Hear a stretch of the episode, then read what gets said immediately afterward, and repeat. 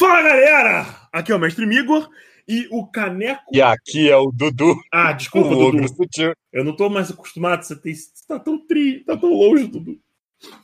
Bom, a gente veio aqui falar pra vocês que nós abrimos um sistema de apoio para fazer aquela reforma do estabelecimento, contratar os funcionários, controlar, a controlar a mente dos goblins que a gente tem controlado para fazer a, a entrega de comida, tá, tá ficando complicado e muito caro.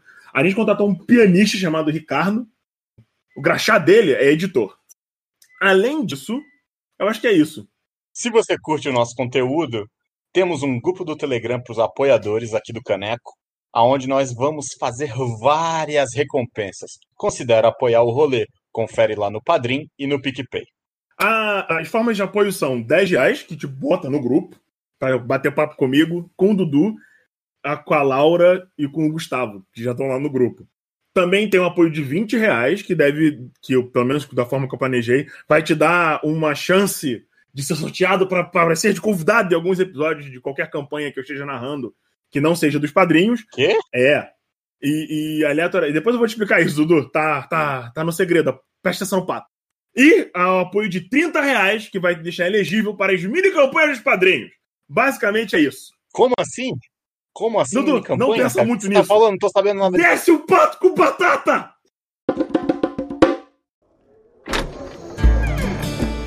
Ó, olha só quem chegou, meu consagrado! Aí, chefia, desce mais uma bebida pra essa mesa! Agora tu, meu irmão, venha cá, venha cá, não seja acanhado, guardei um lugarzinho aqui pra você, senta aqui. Pode sentar, rapaz, senta, que já tá começando o Caneco Furado. Panetone. Tan, tan, tan, tan, tan, taran, tan, tan, tan, tan, taran. Panetone. Tan, tan, tan. Ponto está. Fala, pessoas! Como é que vocês estão hoje? Aqui é o Mestre Migor e temos comigo meus queridíssimos co-hosts, Diego Bezâncio! Fala, galera, aqui é Diego Mezencio e rola a iniciativa. E no canto direito, pesando 77 quilos, Ah, mas nunca. Eduardo! O ogro sutil. Aqui, quem fala é o ogro mais sutil desse podcast, minha galera. E hoje, Diego, Ai. nós falaremos qual é a função do mestre. Oh, meu Deus. Qual o papel? Qual é a coisa dele ali no roteiro? Como é que funciona? O que, que a gente faz? Como é que ele se reproduz? E por que você deve ser o mestre também? É, né? O, o grande problema de todo mestre é que geralmente você é só mestre. Eu, particularmente, sou meio que 50-50. Então, assim, eu gosto de jogar também. Aí eu preciso de outro mestre. Só que eu quero mestrar também, porque eu fico tendo 10 imbecis. Tipo, hoje, no metrô. Mas, Igão, antes que você transforme essa introdução em outro cast, fale para o nosso ouvinte que quer mandar aquele recadinho maroto declamando suas preferências na arte da mestragem ou se prefere estar na posição de jogador. Qual é o e-mail do Caneco Furado? Ah, Você pode mandar um e-mail para careco furado. Arroba esse e-mail, puto. Peraí, peraí, peraí, Igor. Então quer dizer que o e-mail é canecofurado.gmail.com? É o canecofurado.gmail.com. Ah. Eduardo, quais são as redes sociais do Caneco? Você encontra a gente no Instagram em arroba o Caneco Furado e no Twitter como Caneco Furado. Caneco furado. Os pés. Mas agora vamos deixar de enrolação e vamos embora pros e-mails.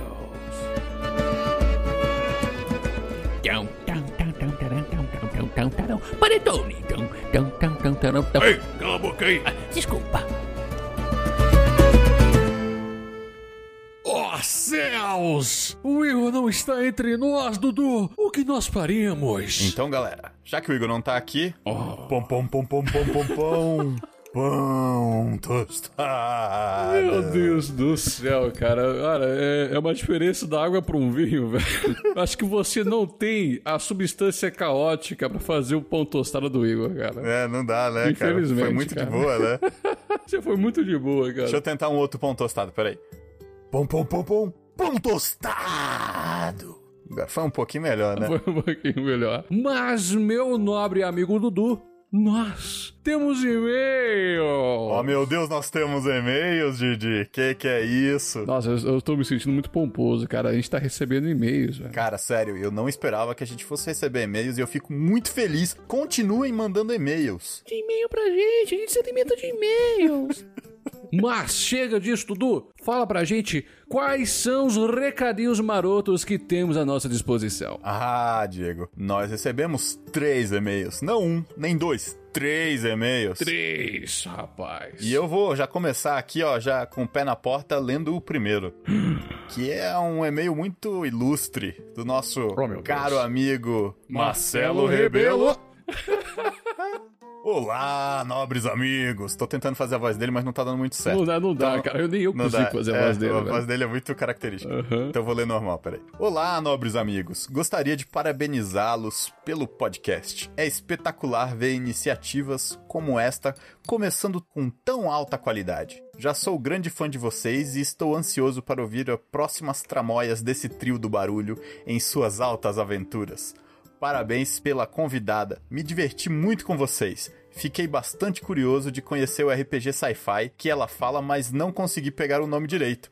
Beijos de luz pra vocês, seus lindos. Ah, muito obrigado, Marcelo. Eu acho que o RPG sci-fi que ela fala chama-se Traveler. Inclusive, cara, a Júlia é espetacular, né, cara? Sensacional. Dudu, acho que você não podia jogar na. Jogar não, você não podia gravar o podcast naquela semana. Aí a gente teve que tirar a Jujuba assim da cartola do Igor, cara. Pois é. E foi uma. Nossa, foi uma surpresa assim agradabilíssima. Meu amigo. Não, e inclusive ela precisa participar do podcast mais vezes. Eu concordo. Ela tem que virar aqui regular aqui, ó. Mas vamos lá para o, o próximo recadinho do careco. E quem é que mandou, Dieguito? Guilherme Vinícius Souza, vulgo neguinho. Olha só, Dudu, é, eu fiquei muito feliz com esse e-mail, porque esse Guilherme, ele é um dos jogadores da minha mesa presencial, cara. Uh, que bacana, cara. Que inveja. E te falo mais. Os astros se alinharam pra conceber essa mesa. Porque, cara, faz três anos que a gente joga a mesa presencial ali com os mesmos personagens. E a gente joga muito esporadicamente. Toda vez que consigamos. Consigamos, foi ótimo. que conseguimos é, juntar Aham. todo mundo nas férias.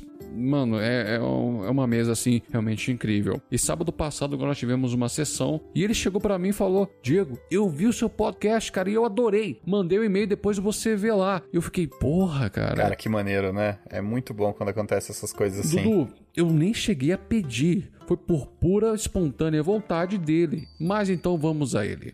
Saudações, aventureiros e aventureiras. Aqui quem vos fala é o conterrâneo das terras originárias do pão de queijo. Venho por meio deste parabenizá-los pelo magnífico podcast e desejar-lhes que ganhem muitas experiências e alcance logo os níveis épicos. Em especial, venho agradecer a Diego por ter conjurado uma ressurreição verdadeira no meu espírito RPGista que havia muito tempo desaparecido desde a terceira edição. Através dele, pude conhecer o novo sistema a qual estou imensamente imerso, que é o D&D quinta edição. Ainda incrédulo, pois o meu mindset, entre aspas, ainda estava no 3.5. Conjurar magias de nível 0, truques, cantrips de forma ilimitada, a primeiro momento me fez pensar que o jogo seria completamente maluco. Mas, visto a regra de ação, bônus ação, reações, me deu uma ideia bem mais vasta do que o sistema oferecia.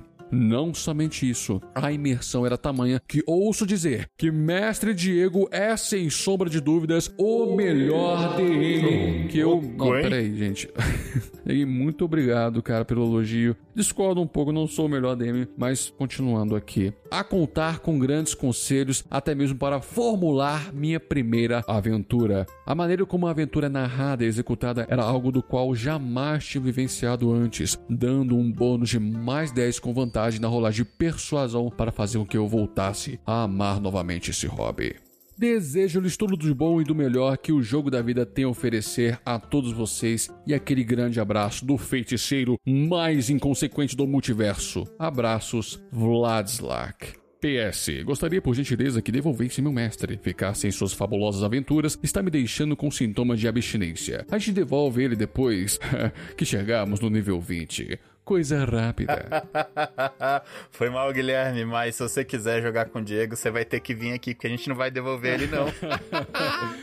Neguinho, muito obrigado, velho. Muito obrigado por suas palavras, pelo, pelo seu carinho. É, cara, é, eu, Dudu, eu não, não sei o que dizer pelo tamanho. Isso foi uma declaração, rapaz. Cara, isso é uma declaração de amor, né? Olha só. Mas, Dudu, fala pra gente, qual que é o próximo recadinho? Que olha, hoje só temos e-mails ilustres. É o nosso orelha oficial magnânimo, Thalisson C. Torres. E aí, amigos, suave na nave? Ouvindo o cast dessa semana, eu pude sentir uma certa nostalgia em me reunir com um grupo de amigos para contar histórias, engraçadas e esdrúxulas sobre acontecimentos nas mesas de RPG. Posto isso, parabéns pela química de vocês, pela edição que tá um pacha. Procura aí, pacha nos diffs da galera. E principalmente por tornar interessante assuntos que no geral seriam entediantes. Nossa, muito obrigado, viu, Thales? Nossa, obrigado mesmo, Thales. E ele continua aqui. Pergunta rápida a vocês, lindeusos. E lá vem. Vocês veem um templo de um dragão ancestral. Pensem um dragão chinês. Sem a menor noção do que a criatura é capaz e de como enfrentá-la.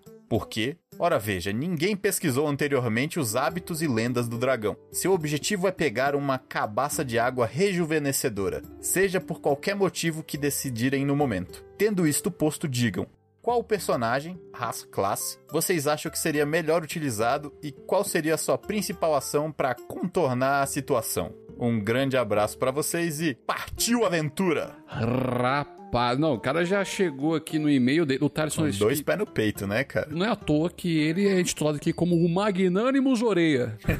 Eu quero saber de você, Dudu. Na sua perspectiva nova de jogador de D&D, qual que seria a classe raça que seria ideal para esta missão? Eu vejo isso como duas opções. Primeiro, se sou eu, assim, Dudu, assim, pensando pra essa parada, cara, eu ia de bardo. Nossa. E qual a raça? Cara, de raça, eu iria com. Provavelmente, já que é um dragão, e eu sei de antecedência que é um dragão, eu iria de humano variante. Porque. Hum. Por que não? Por que não, né, cara? Humanos com humano variante, meu Deus do céu. Tô aprendendo com o Igor, né, cara? Não, mas, cara, Ba- Bardo, ele se encaixa em qualquer situação e circunstância. Pois é, e aí dependendo, se você é um bardo com mais destreza, você pode tentar ir escondidinho ali, tentar ir no stealth, ou então você pode chegar já com carisma lá, tocando uma música pro dragão e tentando enrolar ele enquanto seus amigos vão dar uma volta, ou então você pode chegar e tentar convencer o dragão a te entregar a cabaça de água rejuvenescedora, por que não? Cara, já que você colocou o bardo na mesa, a também já era a minha colocação, mas eu vou, pensar em outro que também seria muito bom pra essa circunstância. Draconato Monge. Nossa, cara, com certeza. Tá ali o ancestral dracônico, né? O Draconato está lá e também pela característica do monge ser algo mais espiritual, ser algo mais respeitoso até mesmo. Eu acho que um monge se daria muito bem nessa situação. Uhum. Eu acho que o mais importante nessa questão seria o alinhamento dos personagens. Sim, com certeza. Porque se você tiver composto uma party é, com neutros ou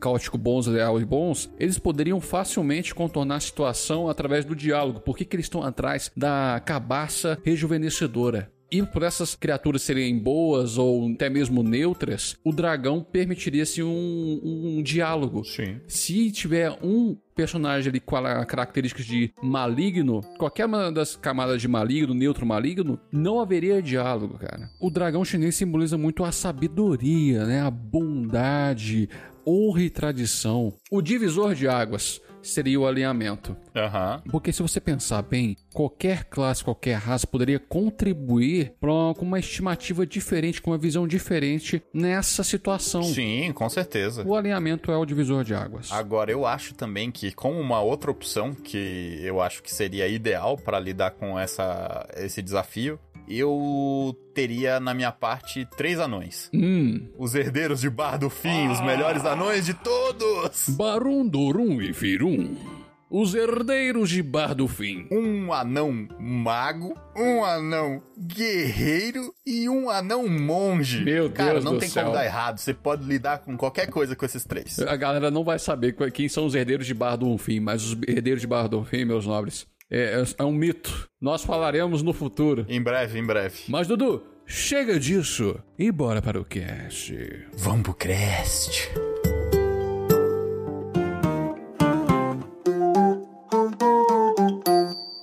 Quando eu resolvi pegar o posto de mestre, o que faz oito anos atrás, eu não tinha a mínima noção do que estava me metendo. A minha primeira experiência com RPG foi como jogador e foi ainda na quarta edição do D&D, né? Igual a Jujuba. Não. Cara, infelizmente foi com ele. Era isso eu nunca teria conhecido RPG ou mesmo começado a mestrar. Pois no mesmo ano que eu comecei a jogar, foi início de 2012 mais ou menos, eu resolvi experimentar a perspectiva de mestre, né? Inclusive nessa mesma edição. Mas você foi mestre por Então, necessidade? eu queria dizer que o Caneco Furava reserva todos os direitos de você estar errado. É só isso. Tá bom. Edu, agora respondendo a sua pergunta, eu fui mestre por opção, não por necessidade. Lembro que estava participando de uma campanha que me introduziu ao hobby e percebi que ela estava fadada à morte. Poucos jogadores, né, incluindo a mim, tentávamos manter a mesa viva, mas o fim dela foi inevitável. No meio do processo, eu resolvi pegar as rédeas, né? Não, vamos, vamos ver como é que é. Eu vi um potencial a ser explorado ali e queria continuar com o hobby, mostrar para mais pessoas. E velho, foi uma perspectiva totalmente diferente a que tive como um jogador. Não havia mais o sentimento de incerteza sobre o futuro do meu personagem, aquela empolgação de ver o que resultaria dos meus atos, o charme do mistério do que poderia ocorrer na próxima sessão. Afinal, no momento que resolvi sentar na ponta da mesa, eu passei a construir o cenário. Eu quem pensava nas consequências dos atos Peraí, dos peraí. jogadores. Você quer dizer que você tava por trás do escudo? Eu quem estava por trás do escudo. Agora, eu quem detinha os segredos ocultos pelo escudo, não é? E eu não fazia a mínima ideia do que fazer. É claro que os livros dissertavam sobre o papel do mestre na mesa, mas a prática se mostrou totalmente diferente. Igor, e você? Quando você virou mestre, foi necessidade ou opção? eu? Você, Igor. Olha, de acordo com o meu nome, eu sempre fui o mestre. Mentira. Não era não. Na verdade, eu comecei a narrar tem pouco tempo. Tem só uns três anos, na real. Você começou a narrar só faz uns 3 anos. É. Dos 15 anos que Não, mas- Ah, Caraca, é, porque assim, a gente sempre teve um mestre no grupo. E daí eu. Na, na verdade, senta que lá vem a história. A questão é a seguinte: Eita. eu tinha um grupo de RPG que explodiu porque os membros eram desagradáveis. E assim, houve uma desavença. E aí eu tentei jogar num grupo da Júlia, que ela tinha me chamado, e tinha um outro mestre lá. Aí era um GURPS adaptado muito louco. E tipo assim, o maluco falou: ah, não, porque é magia de nomes. Aí eu quis fazer um personagem que era. Um maluco que tinha muito talento pra magia, mas ele não aprendia magias novas porque eh, ele era um fruto de um experimento mágico. Uhum. O cara foi e reclamou. Aí eu fui e fiz um mago dos nomes normal. Na primeira sessão, ele falou assim: Ah, que isso aqui é? Tem um grupo de, de soldados, o que, que você quer fazer? Quero fazer uma paredezinha de escuridão pra eles não verem a galera no meio da praça. Aí ele digitou umas paradas e falou: Ah, não dá pra fazer isso. Aí eu fiquei, por que não? Aí ele, não, porque não sei o que lá. Aí eu falei, cara, qual é a fórmula de gasto de energia? Aí ele, não, porque não sei o que. Aí eu fiquei, mano, olha só, você tem que me dizer a regra que eu preciso usar. Porque você não tá me falando o que eu posso fazer. Aí ele, não, é porque não dá pra fazer isso. Aí eu fiquei, tá, mas por quê? Aí não, porque eu tenho a regra aqui, vocês precisam saber. Eu falei, sim, eu preciso saber. E ele falou, olha, eu acho que você não é o tipo de jogador que tem que ficar na minha mesa, tudo bem, não sei o que, sem desavença, eu olhei pra cadeira e falei, mano, vai se fuder, você é um merda. Aí eu levantei assim, ele, não, porque eu falei, amigo, olha só, você é um bosta, você não sabe narrar, e eu vou mostrar pra essas pessoas como é que é narrar. E daí eu roubei a mesa dele. Rapaz! Ai, caralho. Eu não tô zoando. Cara, não, você. Não, eu, eu ia até comentar no meio do processo que o Igor, você se tornou mestre por revolta. E eu tava certo, cara. revolta. O maluco pegou GURPS, que já é muito difícil, tá ligado? Tipo, todas as regras. Ele adaptou GURPS e não queria me falar como meu personagem funcionava. Cara, isso é bizonho. Como um mestre, espero que o jogador saiba o que fazer sem explicar o homebrew. Isso é um despreparo absurdo. O que esperar disso, velho? como. Mano, eu fiquei muito bolado. Não, mas olha, vamos fazer aqui uma observação nesse caso absurdo. Há situações aqui do livro do mestre em que ele não diz como proceder. É. Apesar de seu caso ser um erro crasso por parte daquela pessoa, o livro não ensina a elaborar homebrew ou até mesmo a transpor para os jogadores. Sim. É com experiência que vamos nos moldando para assim nos tornarmos mestres de fato. Agora e você, Edu? Por que que você começou a mestrar? Cara, eu era aquele player que dá problema, saca? É um power gamer safado. Não, não é nem questão de power gamer, é porque, tipo, eu comecei jogando vampiro. Nossa. E aí, eu, eu queria jogar de quê? Obviamente de Malcaviano, obviamente. Hum, malcaviano. Então eu era aquele player que eu li que Malcavianos eles tinham insanidade. Então eu levava muito a sério a minha insanidade, saca?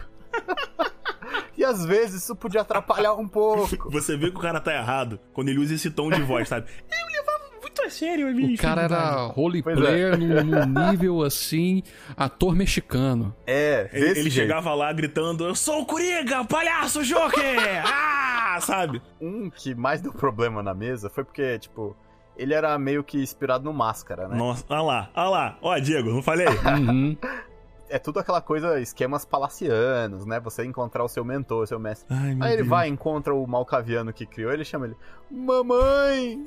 E aí o, o mestre ficava maluco com coisas doidas assim, né? O cara não conseguia lidar com loucura, velho. Não, e aí eu começava a fazer loucuras e loucuras, né? E aí, tipo, meio que ele não lidava muito bem. Ele até era um mestre bem competente. Um abraço aí, Vitor Hugo. Só que aí chegou um dia que ele cansou, saca? Ele falou assim, cara, tô cansado, eu não quero mais jogar. Acho que a gente vai Eu- eu desbandar vou mesmo. matar o seu personagem, desculpa. não, ele Diego. matou várias vezes meu personagem. O Edu fez o cara desistir de narrar, mano.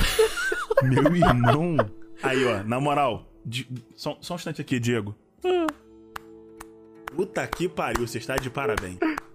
Aí Olha, era tipo. Mas assim, pra minha defesa, eu também ajudava muito ele. Às vezes, por exemplo, ele tava com. atacando a gente com algumas coisas, e aí ele fala assim: ah, você levou uma porrada, e eu, como é que é essa, esse formato desse negócio que eu senti? Ah, é um negócio assim assado. Eu falei, caralho, é, um, é o cabo de uma espada. Aí ele, falou- aí ele falava sempre assim: não, cara, eu era só um pedaço de pau, mas a sua ideia é melhor.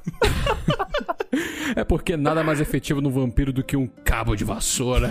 ele dei uma vassourada.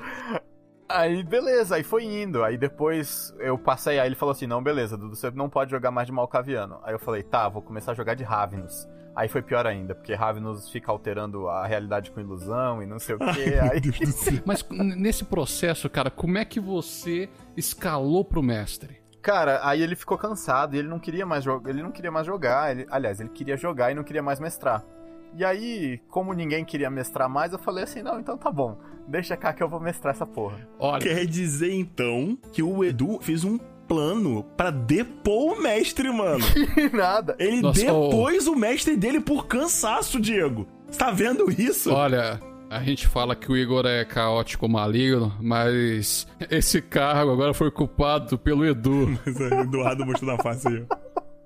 Como a gente tá nessa vibe de porrada, vamos mudar de vampiro, vamos fazer um negócio mais heavy metal, vou mestrar lobisomem pra vocês. Nossa. Aí fui lá, li Lobisomem Apocalipse, preparei a mesa, gravei uma mídia de CD pra poder botar Ah, pra tocar na hora lá no CD É. Player. E aí foi muito legal, todo mundo se divertiu e aí eu comecei a gostar de, de controlar o mundo, né? Eu gostei de ser Deus. Mas então, agora pra gente agora engajar na figura do mestre. Na experiência de vocês, com, com tudo que vocês já angariaram nessa vida de um narrador, eu gostaria que vocês dois, de forma simples, conceituassem o mestre. Cara, mestre é RH. É o DP da mesa, tá ligado? Vamos lá, olha só. O mestre, ele tem que estimular a galera a jogar, fazer a galera ler as regras, entender o que os personagens estão fazendo, estimular as pessoas a virem à sessão. Ele marca a sessão, ele hypa as pessoas pra sessão. Então, basicamente, você fica ali entre coach e RH. Cara, a, a minha visão, ela se aproxima muito da sua, mas eu vou deixar a minha por último. E você, Edu, como é que é o seu conceito de mestre? Cara, pra mim, o mestre, ele é um narrador. A gente tá contando uma história. Uhum. Os jogadores, eles vão ajudar a contar, mas quem narra mesmo é o mestre. E pra mim, o mestre, ele tem que fazer a história ficar legal. É isso aí. Cara, eu conceituo o mestre da seguinte forma: o mestre é uma mãe solteira. Eita. Mas é verdade, olha, ele não cuida somente da narração. Ele faz a gestão das pessoas em sua mesa e tudo que vem a decorrer dela. Tudo sozinho. Ele cuida dos jogadores e trabalha no mundo vislumbrando uma boa trajetória para sua mesa. Na minha cabeça tá tocando Mama África, a minha mãe é mãe Olha, mas solteira." tendo em conta o que vocês já discursaram, né, para crescer a ideia, um amigo meu da minha mesa presencial, abraço neguei, chegou pra mim alguns dias atrás e me perguntou: "Poxa, Digão, você mestra há tanto tempo, você não sente falta de jogar?" E eu respondi ele logo de pronto: "Olha, neguinho, não. Enquanto vocês jogam com um personagem, Eu jogo com Eu vários. sou todas as pessoas. Eu sou Deus. E já que dispomos os nossos conceitos de mestres pela experiência de vocês com RPG, eu gostaria de saber o que vocês preferem: ser jogador ou mestre? Eu fico no, no meio a meio. Eu gosto de narrar e eu gosto de jogar. Às vezes eu tenho ideias pra personagens, às vezes tenho ideias pra situações, ambientes e vilões. Daí eu, eu preciso fazer tudo. Simples assim. Eu, eu particularmente, eu prefiro jogar. Mas às vezes eu tenho ideias que eu acho que são tão legais que eu quero trazer essas ideias pra realidade. E não e não tem muito como eu pegar essa ideia e enfiar na cabeça de outra Uhum. pessoa, então. Aí eu mestro. Eu tenho um exemplo bom disso, que é o personagem que eu queria jogar, que é o, o conselheiro do rei deposto, tá ligado? Que ele salva o príncipe, e daí eu tenho. São dois personagens, é o, o conselheiro e o príncipe criança. Aí a ideia era que você jogaria com o conselheiro primeiro adulto, né? Protegendo o moleque, e depois com princesa, príncipe, seja lá o que você pretender fazer, já mais velho com nível, tá ligado? Com nível de classe, ou dependendo do sistema que você estiver usando, habilidades adequadas pra você ser um aventureiro. Tem que. Ah, né? Tem que, tem que arranjar muita loucura. Se tentar começar ficar, então, tem que fazer isso aqui. São dois personagens, tem que adequar esse negócio aí e tal. Aí tem história dos personagens, como é que vai controlar ele. Aí eu só fiquei tipo, ah, mano.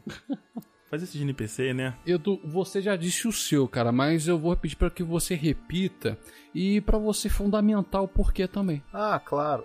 Por exemplo, eu gosto muito de jogar. Eu me divirto com personagens que eu me liberto, né? É aquela coisa assim que eu gosto de pegar e soltar toda aquela voracidade, aquela agressividade, todo aquele caos que existe dentro de mim e eu tenho que manter ordeiro, porque afinal de contas eu trabalho de dia de terno e gravata, né?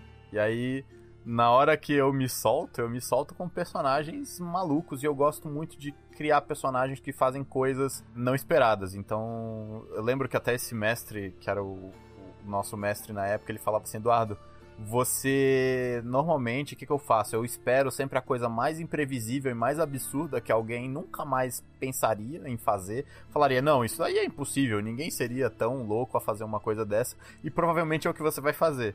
E aí você pega e faz completamente o oposto. Caraca. Mas aí com o tempo eu fui amainando, né? E quando eu comecei a mestrar também, eu comecei a ver que depende muito, é porque às vezes eu não sabia qual era a história que estava sendo contada. E aí por conta disso eu comecei a ser mestre e começar a ver qual era a história que eu estava querendo contar, às vezes não era a história que os jogadores queriam contar também. E aí eu fui aprendendo a adequar essa história e eu fui criando mais essa perspectiva de narrativa. Tanto que hoje, quando eu vou fazer um personagem para uma aventura, eu normalmente te- quero saber mais um pouco da aventura, saber o que que se propõe na aventura para poder criar um personagem que seja interessante. E aí, com isso, foi de onde eu tirei a minha ideia do que é ser mestre. Então, para mim, eu me preocupo muito mais em estar contando uma história legal, que tenha um desenvolvimento bacana e que o pessoal se divirta, do que qualquer outra coisa. Pra mim é mais isso. E normalmente quando tem às vezes um player que não gosta daquela história que a gente tá contando, Uhum. paciência. Olha, em comparação a vocês dois, eu prefiro muito mais ser mestre do que ser jogador. Porque quando você é mestre, sua liberdade é ilimitada. E você começa a jogar muito antes da sua mesa. Seu jogo começa no seu quarto, quando você está lá desenhando seu mundo, fazendo aquela sessão, desenvolvendo personagem. E o ápice de ser mestre é ver tudo aquilo que você criou ganhar vida na mesa. Hum. E é por isso que eu sou tão apaixonado por essa posição, pois é aí que eu abraço a loucura. Faço vozes, chego e interajo, faço loucuras, macaquices mesmo. E como um jogador, essa liberdade é muito mais restrita. Pois eu não posso fazer tudo que eu gostaria de fazer. Eu estou amarrado numa interpretação, numa única forma de ver o mundo. Eu gosto de transitar, explorar, construir histórias no mundo. E por isso que eu digo que eu não tenho um personagem. Eu tenho vários. É claro que o mestre é o que tem mais trabalho na mesa. Mas eu não sinto o peso dessa responsabilidade, pois já tenho experiência o suficiente para carregar nas costas sem esforço algum. Quando você faz algo que gosta, nada é trabalhoso demais. Sim. E minha diversão é garantida. E tendo isso em conta, por vocês terem visões diferentes, experiências diferentes, eu gostaria de saber de vocês como é ser um mestre, como é a sensação. Cara, pra mim, ser o mestre, eu gosto. Nossa, eu gosto de ter o controle sobre as coisas, sabe? Tipo, Coxinho de poder. de poder prever. E às vezes eu gosto muito de dar liberdade para os jogadores fazerem coisas malucas. E às vezes até um pro, dá problema, porque eu me empolgo e dou liberdade demais. Mas tudo são escolhas e consequências. E eu gosto muito de trabalhar isso, de escolhas e consequências nas minhas histórias. E eu acho ao mesmo tempo que é extremamente excitante e empolgante, eu também acho assustador ser o mestre, porque se você dá um vacilozinho, às vezes a história pode ir pras cucuias. E às vezes você prepara, faz uma história do caramba, prepara tudo, faz aquilo, você acha assim, nossa, tá óbvio, eles vão pra lá, né? E aí eles vão, os jogadores vão pro lado oposto e você não planejou nada pra lá e você tem que improvisar tudo. Eu acho que essa sensação, esse pequeno desespero que dá, ele é gostoso. Uhum. E quanto a você, Igão? Eu acho que eu consigo te responder esse duas palavras inicialmente e depois a gente entra na caixinha da loucura. Que é crise de ansiedade e adrenalina. Simples assim. Todas as vezes que eu narro pra vocês, por exemplo, no Sombras, eu começo seco e cheiroso e eu termino pingando. Ser um mestre pra você é carpe diem, cara, né, velho? Vivendo a vida no limite. Ah, eu me solto. Eu fico fazendo tipo, ó, o vilão que é isso aqui e tem essa cena legal que, que eu pensei. Aí eu vou escrever a cena legal. Só que assim, eu não escrevo falas, tá ligado? Eu, vou, eu faço assim. É, se os jogadores fizerem essa ação, o vilão pode reagir dessa forma, porque tá condizente com a personalidade dele. Só que dificilmente vocês fazem exatamente o que eu pretendo, tipo, exatamente o que eu pensei. Então é, é tudo uma adaptação muito louca de coisas que eu fiquei preparando, escrevendo, e vira uma bagunça doente, a maluca. Aí eu continuo, tipo, ah, não sei o que, o caraca, não sei o que lá. E eu estou pingando de suor, sabe? Tipo, eu fico numa adrenalina doente. Eu fico ansioso pra caralho antes das sessões. E, e- e- ansioso, tipo assim, isso aqui tá bom pra caralho mesmo? Não, tá bom, tá muito óbvio. Essa porra tá ruim, vou reescrever essa merda aqui. Aí, cinco minutos de sessão, eu tô, tipo, ah, apagando um pedaço de texto, 10 linhas, sabe? Ah, e escrevendo tudo. É- é- eu sou assim.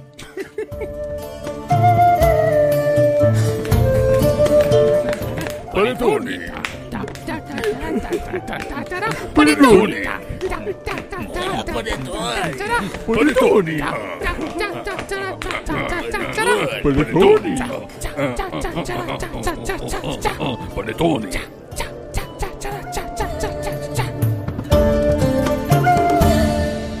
Então, vamos lá. A gente tá falando aqui, a gente já descobriu o que, que é o seu mestre, qual é a sensaçãozinha, qual que é o borogodó, o que, que é aquele pozinho de guaraná ali no nariz que faz a gente querer ser mestre. Aquilo que vicia. Mas, narrar e mestrar, o que, que é mais importante aí? É o mestre ou é o jogador? Não, não, não. Calma. São perguntas diferentes, Eduardo. Você... Passou, o- puxou o tapete aí, leque. Então, primeiro, me fala. Mestre é mais importante que o jogador? Não, ponto. Mestres e jogadores têm um papel de importância igualitária. Tipo, se não tiver jogador, não tem mestre. Se não tiver mestre, não tem jogador. Então tá todo mundo ali, né? Todo mundo é igualmente importante. Eu acho que narrar e mestrar. Não dá pra você falar, ah, eu vou mestrar uma mesa para na- mim. é, você não vai comprar um livro-jogo. É, narrar e mestrar são coisas diferentes. Não, mas vamos deixar essa questão de narrar e mestrar pra depois. É importante abordar isso de forma isolada. Eu quero tratar com mais afinco a questão da importância do mestre e do jogador. E eu discordo de você, Igor. Tan, tan, tan. É que eu, eu considero o mestre mais importante que o jogador. É uma questão até de mesmo de responsabilidade logística. Não tem aventura se não há um mestre para criá-la. Você pode jogar uma mesa, uma sessão sem um ou dois jogadores, mas sem mestre. Não é, leque, não é. Claro que o mestre é mais importante que o jogador, cara. Não existe representante de jogadores. Cara, e não existe aventura se não tem mestre para criar ela, E velho. olha só, uma aventura Mas isso aí não com um é- mestre bom e jogadores Mas isso ruins- não. não Pera, isso deixa não, eu falar. Deixa eu falar aí, Calma, gente. olha só. deixa o Edu atenção. falar. Ó, uma mesa com um mestre bom e jogadores ruins pode ser do caralho, ficar muito boa. Mas uma mesa de jogadores bons com um mestre ruim, dificilmente ela vai ficar boa, cara. O Uh-uh. mestre ele é muito importante porque é ele que vai ditar o ritmo, que vai controlar a história, que vai narrar, que vai passar as sensações. E se você não tem isso, não importa o quão bons sejam os jogadores, a mesa ela vai se atrapalhar, ela vai perder o foco, ela pode acabar desandando, os jogadores podem acabar se desentendendo. E a história pode ir para Jogadores ruins também podem estragar o jogo pros outros. Também, sim. Sim. Mas olha só, mestrar, você é um líder. Tá ligado? Você é um líder de um. De um é tipo gerenciar pessoas, você é um gerente. Concordo. Entendeu? Concordo muito. Então o que acontece? Não existe gerente se não tem time. Você não tem quem liderar se você não tiver equipe. Os jogadores são sua equipe. Se você tem jogadores ruins você lidera bem, às vezes as coisas dão certo. Mas é claro que vai ter problema para resolver porque você tem jogadores ruins. Os jogadores ruins podem estragar o jogo pros outros. Jogadores ruins podem ser egoístas. Jogadores ruins podem, sei lá, querer matar o personagem do amiguinho porque ele é um paladino e tá atrapalhando o Miyasa matar os mendigos na rua. Entendeu? Não vai. Não, se, se, quando você tem um cara, tipo. É, um jogador ruim, tipo, um maluco egoísta que só quer fazer o que ele quer, não vai ter jogo. Acabou, o jogo vai acabar, ponto. Todo mundo tem o mesmo poder de estragar o jogo, entendeu? A questão é que o mestre ele tem mais responsabilidades. Só que é aquela parada. Então, mas quando eu digo jogador ruim, eu quero dizer, às vezes tem um jogador que ele não tem aquela.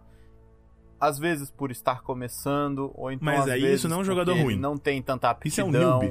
E ele pode estar sem aquela habilidade de interpretação. Mas isso, isso ou é um então ele newbie. não tem não é um... muito coisa do jogo, não tem domínio de nada. Às vezes ele ainda não é um jogador bom por falta de experiência. Mas isso não é um jogador ruim, isso é uma pessoa sem experiência num joguinho. É, Isso não é jogar mal, isso é ser um newbie, você não sabe as regras da parada. E o bom mestre, o bom líder, vai encaminhar essa pessoa para aprender a fazer isso. Quando você é um babaca, você é um babaca e você vai estragar o jogo dos outros. Ponto. Sim, é, isso é Todo verdade. mundo tem o mesmo poder de estragar a diversão dos outros. Mas, Igor. O problema é. Peraí, peraí, rapidinho, rapidinho. Diga! Eu vou trazer um contraponto e até mesmo acrescentar algo. Não é uma questão de poder estragar o jogo do outro. E olha, na tua analogia de líder, se é líder, então há uma importância no cargo, mas vamos lá.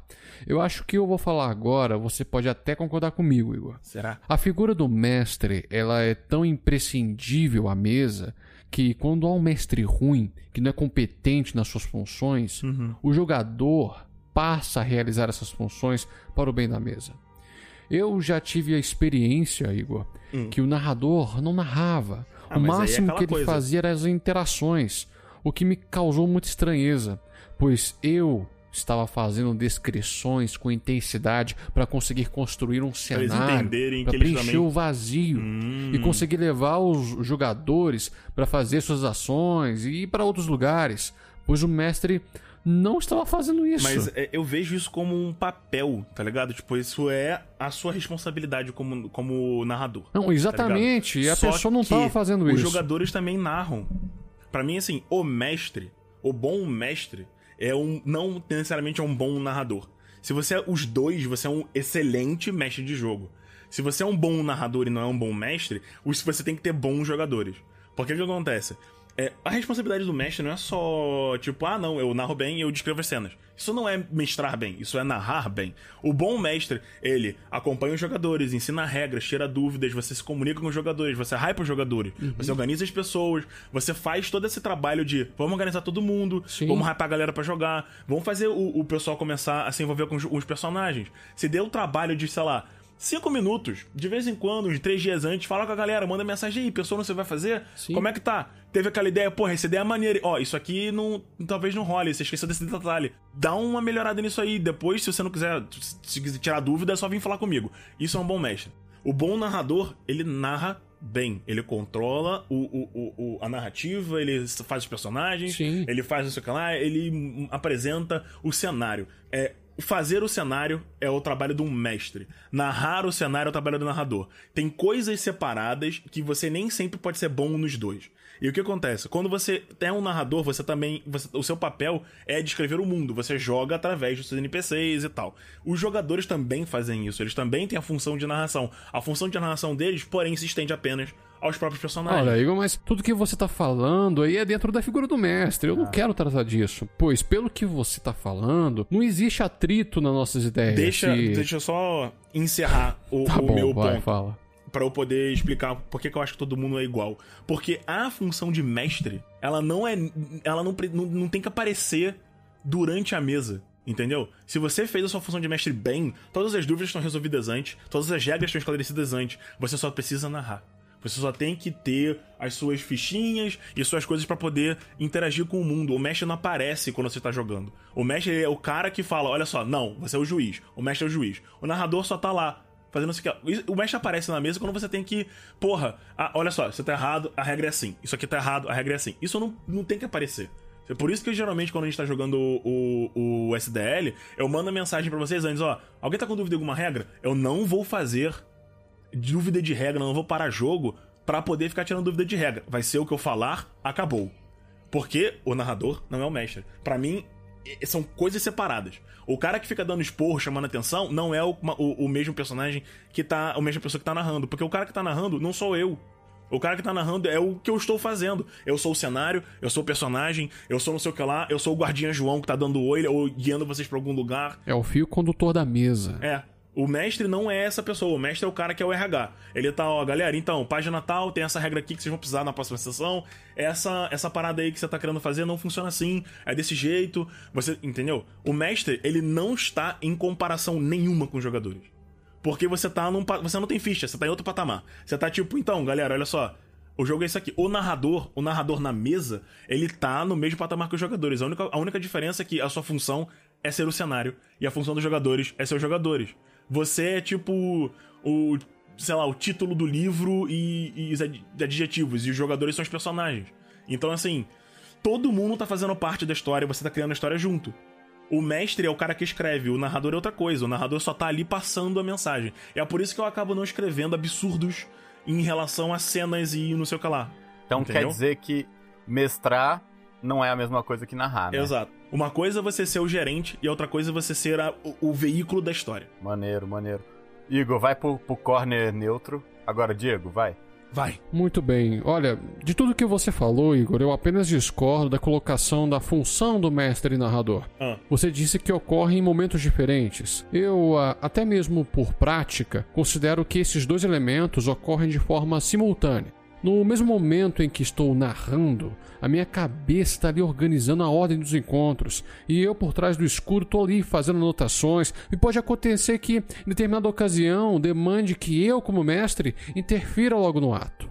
É a única discordância que eu tenho. Tanto que, pelo que você falou, o mestre é o fio condutor da mesa. Sim. Nós concordamos com isso. E eu percebo que eu não fui muito claro na minha colocação anterior, quando me referi à importância do mestre. Porque quando existe a ausência do fio condutor, se faz um vácuo que precisa ser preenchido para o bem da mesa. E é aí que está a importância do mestre. Alguém precisa preencher esse vácuo para o bem da estruturação da mesa. Uhum. Mesmo não existindo a ausência, quando este fio condutor é deficiente, quando a pessoa não faz bem a sua função de narrador e mestre, vai estruturar a mesa. Ela acaba, não dura muito. É verdade. Mestre bom consegue pegar uma campanha e levar longe. Eu diria e não mais importante e sim mais responsável. Não, claro, o mestre é que possui mais responsabilidades. Nem sempre toda a galera tem a mesma ideia do que, que a mesa é.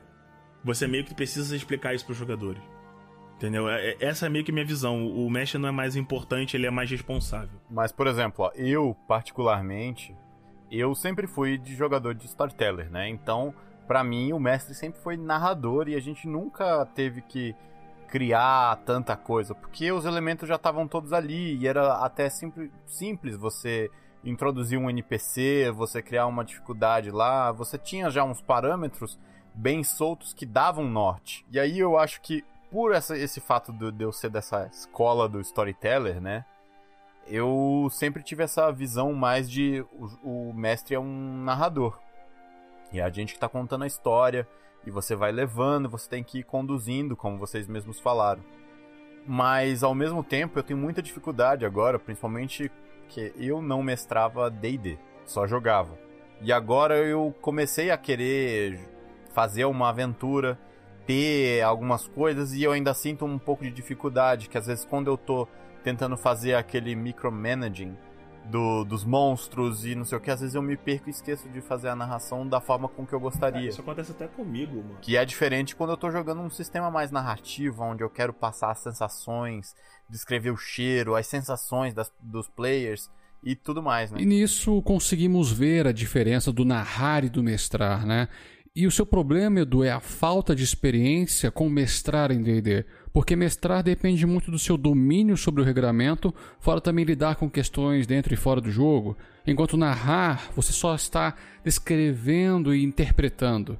E olha, até mesmo em sistema de storytelling existem formas de narrar e mestrar, só que com D&D você está encarando um outro tipo de proposta. É, exato. D&D é uma coisa capa-espada, né? Um... Sim, é. O combate é mais tático. Sim. Então é aquela parada. Então quer dizer que existem estilos de narrar? Existem estilos de narração. E estilos de mestrar também, né? Sim.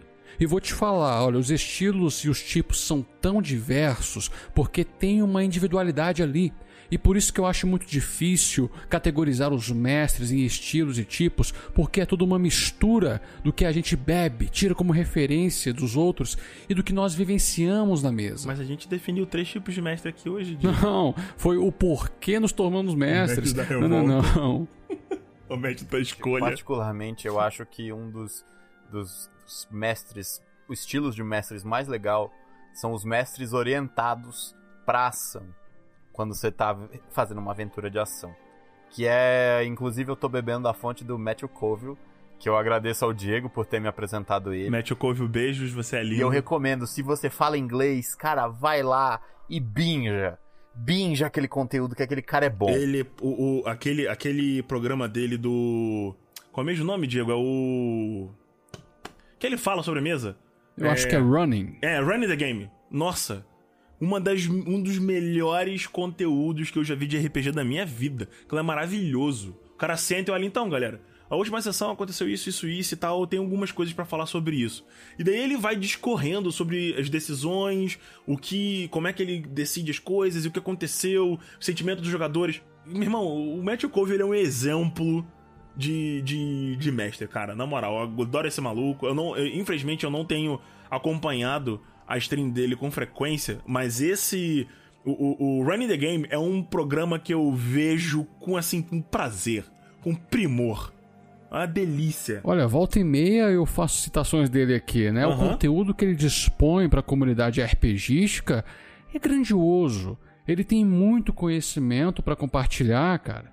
E eu vou fazer aqui uma menção de um gigante no streaming brasileiro é uma pessoa que contribuiu bastante para o crescimento do RPG via internet.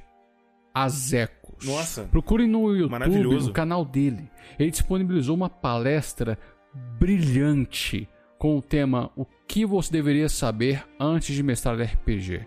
Vejam, é uma aula. Este cara é um monstro do RPG. Aí vamos colocar o link na descrição, né? Vamos, vamos sim. Ó, e também vai ter aqui, ó, um link aqui do Matthew Coville aí para você se deliciar com esse conteúdo maravilhoso e você vai ser um mestre melhor depois que você assistir. Ele é muito, ele é muito bom. Mas no que diz respeito a estilo, é muito difícil classificar, cara, é algo muito individual. Ah, não, acaba que entra naquela seara de, não, você está narrando errado. É, não, é, não tem um jeito certo. É, Penso como. que é. o que te classifica como um bom mestre é o quão longe você consegue levar uma campanha ou em manter uma mesa junta em diversas aventuras diferentes sem deixar ela morrer. Mas será que não tem, tipo, umas regras básicas de cortesia quando ah, você mano. é um mestre? E tipo, o pessoal fala que não tem as regras básicas de uma suruba. Caraca, cara, onde eu... só, só, só termina. Só vai. Beleza. Humildade. Você tem que ser humilde. Você é um ser humano por mais que naquele momento você tenha poder ilimitado e você brinque com a vida das, dos seus jogadores ali enquanto você está narrando, mestrando, e eles sejam só peões dançando ali como marionetes, você, na realidade, ainda é um ser humano falho e você vai errar, vai fazer besteira. Normal. E é aí que você tem que ter a outra regra, da, ou digo, do, de mestrar. Sempre pense no próximo. Pense na diversão do próximo pense no prazer do próximo. Caraca, cara. Porque não é legal você sentir só você se divertir. É. As outras pessoas têm que se divertir também, então vai ser melhor. E você vê as outras pessoas se divertindo também é parte da diversão.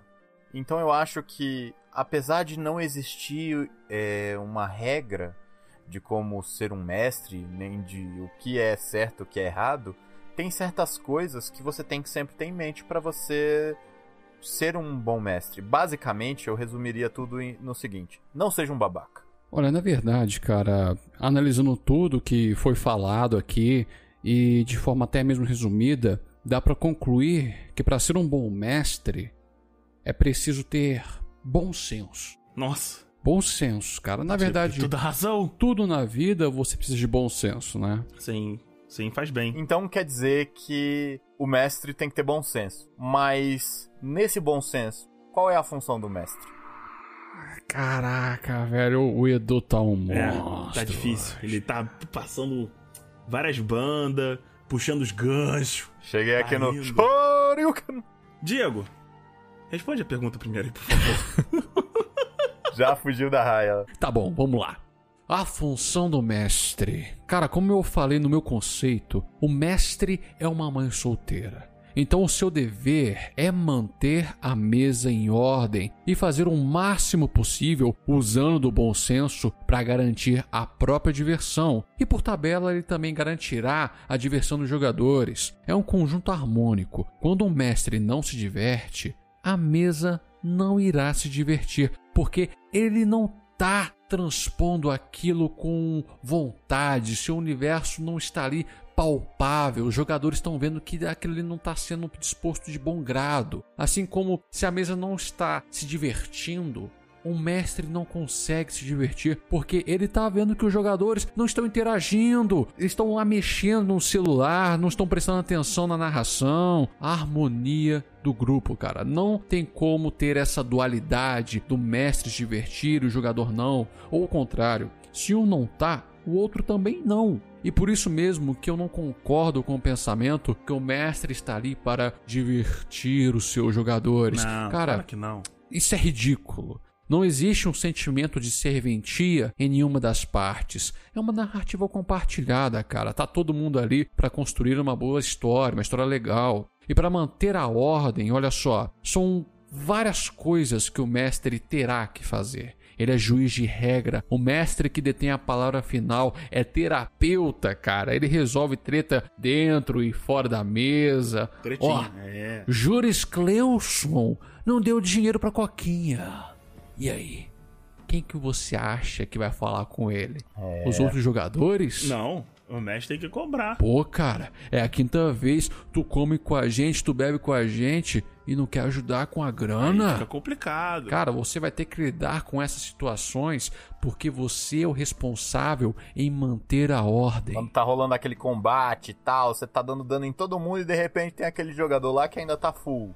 E aí você pensa, "Ô, mãe, ó, ele não tá levando Ficha, dano." velho.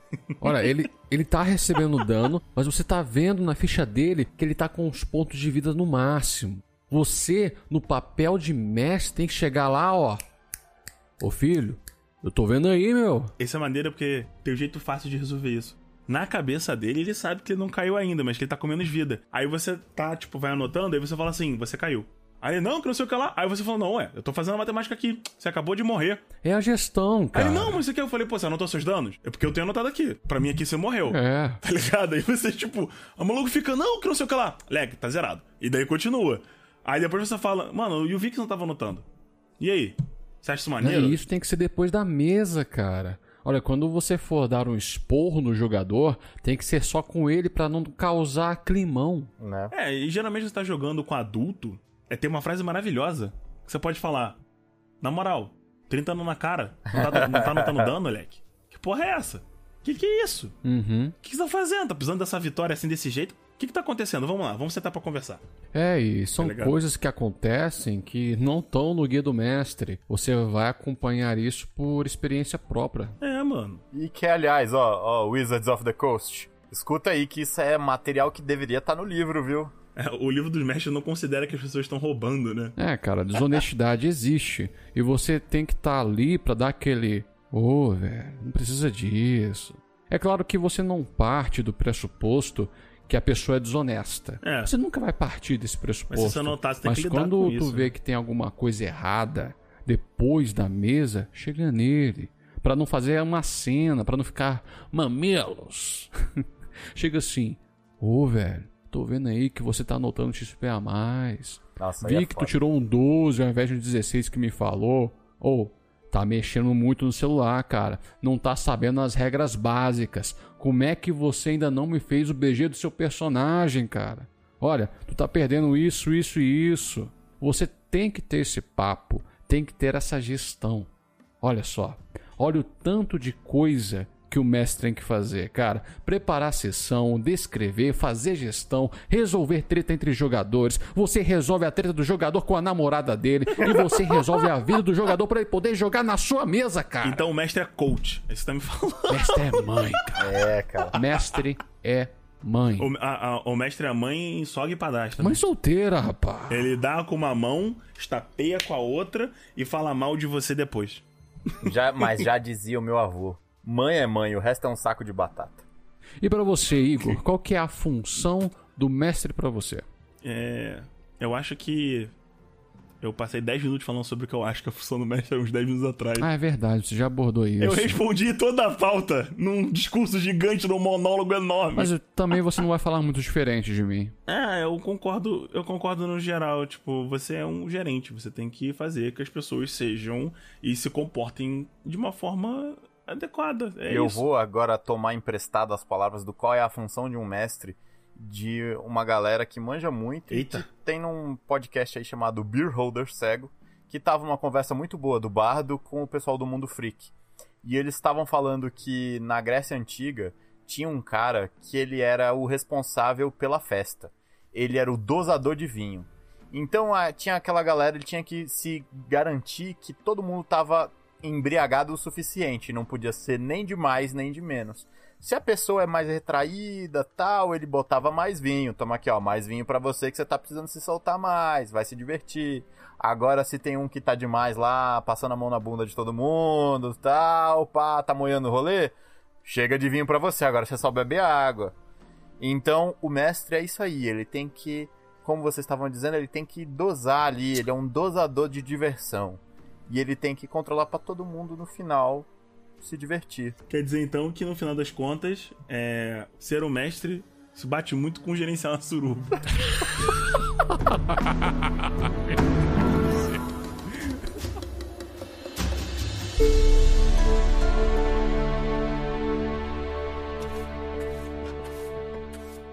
É, acabou. Ah, fazer o quê? O papo foi bom.